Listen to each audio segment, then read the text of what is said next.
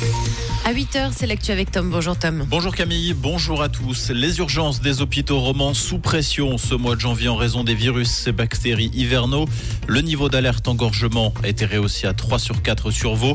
Le département vaudois de la santé recommande aux personnes présentant des symptômes de maladie de s'adresser désormais à leur médecin traitant. Les cantons de Fribourg et du Valais ont adopté la même stratégie.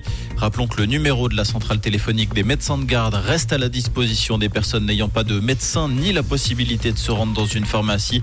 Il s'agit du 0848 133 133. La ville de Genève championne des logements suroccupés. L'année passée, 16% des logements comptaient plus de personnes que de nombre de pièces, soit le taux le plus élevé du pays. Lausanne arrive en deuxième position avec un taux avoisinant les 10%. Selon les dernières statistiques fédérales, Bienne et Bâle complètent le podium avec près de 9% de logements suroccupés. Envoyer un message ou en recevoir un dans l'avion, ce sera désormais possible à bord des avions de la compagnie suisse. L'ensemble de la flotte court courrier, 59 avions au total, sera équipé d'Internet à haut débit à partir de l'hiver prochain. La compagnie aérienne précise que ce service sera en partie payant. Le gouvernement français est attendu de pied ferme par les agriculteurs en colère. Ce jeudi, une réponse à la demande d'aide immédiate de plusieurs centaines de millions d'euros est attendue. Le Premier ministre français Gabriel Attal doit réunir ses ministres de l'Agriculture, de la Transition écologique et de l'économie. Des premières mesures devraient être annoncées demain au plus tard. Volodymyr Zelensky a demandé une enquête internationale après le crash d'un avion russe abattu hier dans la région de Belgorod, près de la frontière ukrainienne.